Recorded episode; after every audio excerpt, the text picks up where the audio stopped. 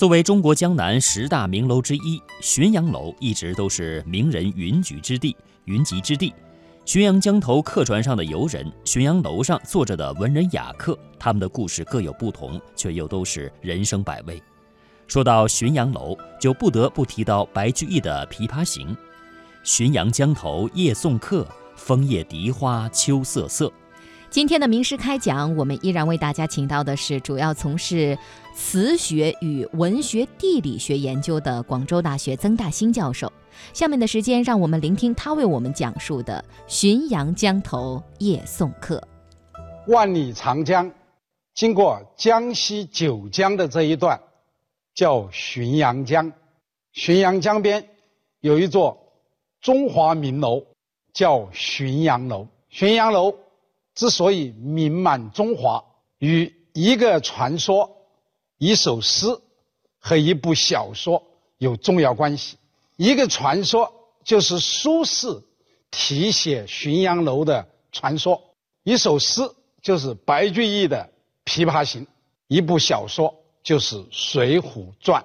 许多年来，人们提到浔阳楼，就会提到这个传说，就会提到。《琵琶行》里的一句诗：“浔阳江头夜送客”，就会联想到《水浒传》这部小说里面的一段故事：宋江题诗浔阳楼。但是，大家有没有想过，在这种联想的后边，实际上包含着一些误会？换句话说，也就是。一系列的误会，成全了浔阳楼今天的名声。误会成全浔阳楼，这是我们今天要讲的主题。关于浔阳楼的得名，一直有这样一个传说，就是北宋元丰年间，苏轼曾经游览庐山，在经过江州的时候，曾经。到过浔阳酒楼，苏轼到这个浔阳酒楼来饮酒。这个酒家呢，看见苏轼情绪很高，兴致很高的样子，所以呢，就请他题字，为浔阳酒楼题字。苏轼很爽快的就答应了，当下就在酒桌上写下“浔阳酒楼”四个字。但是呢。旁边有一个看热闹的人，一不小心把桌上的酒杯啊弄翻了，这个酒啊就印了一个字，也就是把这个酒楼的酒字把它打湿了，搞模糊了。那怎么办呢？酒家也不好意思说，请苏轼再写一遍，不好开这个口了，于是就把“浔阳楼”这三个字。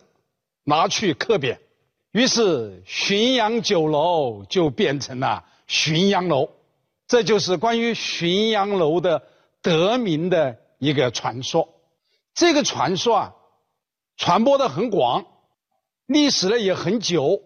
不仅九江地区的许多地方文献都这样讲，连文学名著《水浒传》也这样讲。《水浒传》第三十九回，写宋江出了江州牢城营，沿着浔阳江，一个人慢慢的走，不经意之间，看见一座酒楼，抬头一望，原来是苏东坡题写的“浔阳楼”三个大字，于是就慕名上楼，就喝了几杯酒。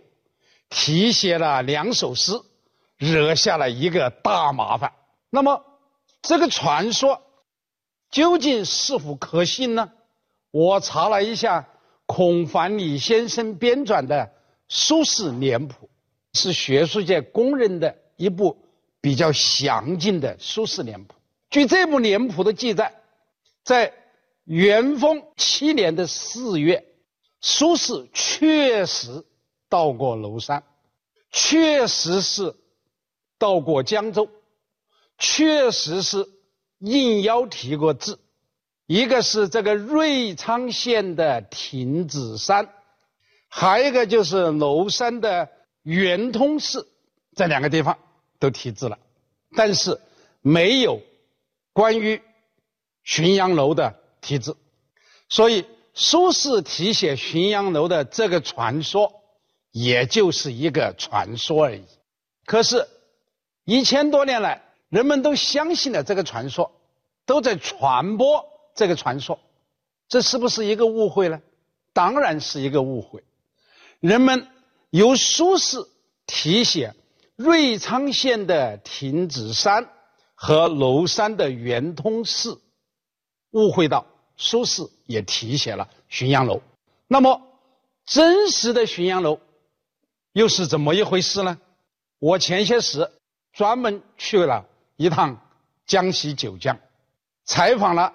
当地的几位文史学者，据九江当地的学者介绍，这个浔阳楼啊，最初并不是一座酒楼，而是江州州治浔阳城的一座城门楼，而且是在北边临江，是一座城门北楼。据他们推测啊。这个城门北楼很有可能就是当时浔阳城的唯一的一座城门楼。我认为九江学者的这个推测是有道理的。如果当时的浔阳城还有第二个城门楼的话，那么这一座楼就不能独享浔阳楼这样一个名号了。据有关资料记载，最早称这座楼。为浔阳楼的是谁呢？就是唐代著名的山水田园诗人韦应物。韦应物在唐德宗贞元元年调任江州刺史，他一到江州就登上了这座楼，还写了一首诗。这首诗就叫做《登郡记京师诸暨淮南子弟》。始罢永阳守，复卧浔阳楼。这永阳是哪里呢？永阳就是滁州，它本来是叫滁州的，但是在唐代贞观年间，它改名为永阳郡，在后来又改回去了，又叫滁州。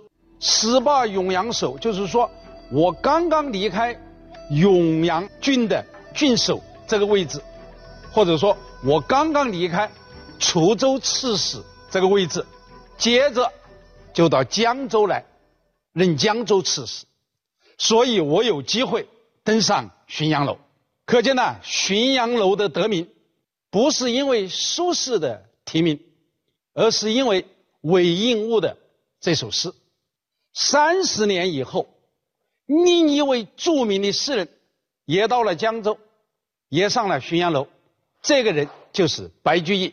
白居易到了浔阳之后，也上了浔阳楼，而且也写了一首诗。这首诗的名字就叫《题浔阳楼》。白居易这首诗啊，比韦应物的这首诗的影响还要大。白居易的诗名比韦应物的诗名那要大得多。所以，由于这个原因呢，浔阳楼这个名字就逐渐传开了。这是关于浔阳楼的得名。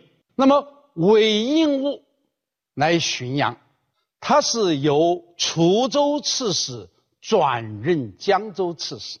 白居易呢，他是由太子占善大夫贬官为江州司马。大家看这个白居易的《琵琶行》里面不是有这样两句吗？我从去年辞帝京。谪居卧病浔阳城，就是说，白居易到江州，与韦应物到江州性质是不一样的。韦应物到江州他是平调，白居易到江州就是贬官。而《琵琶女》居然说：“门前冷落鞍马稀，老大嫁作商人妇。商人重利轻别离。”请问？嫁作商人妇有什么不好？何况还是在老大的时候，商人重利有什么不好啊？商人如果不重利的话，拿什么东西来养活你？拿什么东西来养家？拿什么东西向国家交税？所以商人重利本身并不坏啊，而且商人重利他不一定亲别离。什么叫亲别离呢？就是不把别离当回事，这就叫亲别离。事实上，这个茶商自己冒着一定的风险，一个人去进茶、进茶叶，把琵琶女留在江口，留在船上守一守船。这就是对琵琶女很大的关心了。怎么说他不在乎跟你的离别呢？第三个误会就是对白居易送客之地的误会。许多人呢，当你问到“请问你知不知道浔阳楼”的时候，他脱口而出：“当然知道啊，浔阳江头夜送客嘛。”其实啊，这个浔阳楼和这个浔阳江头。它是两回事，和白居易送客的地方是两回事。白居易送客的地方，在他的这个《琵琶行》的序言里面也是交代的清清楚楚的。元和十年，与左迁九江郡司马，左迁就是贬官嘛，贬官到九江郡做司马。明年秋，第二年秋，送客彭浦口。这白居易送客的地方啊，他是在彭浦口，他不是在浔阳楼。《琵琶行》成名之后，彭浦口也跟着成名了。所以，早在唐代，人们就在白居易送客的这个彭浦口啊，就建了一座琵琶亭。我们看宋代啊，有一个学者叫注目。注目在《方舆胜览》这本书里面呢，就是这样记载的：琵琶亭在西门之外，其下临大江。说的很具体。那个浔阳楼在哪里呢？我们先前说了，它是在北门。它虽然也是临江，但它是在北门。这个琵琶亭呢，它是在西门，可见不是一个地方嘛。据九江学者考证呐。这个彭浦口啊，就是后来的彭浦港。这个彭浦港啊，是九江境内的一处优质港口。遗憾的是啊，鸦片战争以后，这个九江啊就被英国人租借。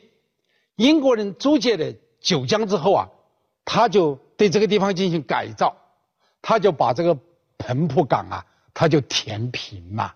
也就是说，历史上的彭浦口已经不存在了。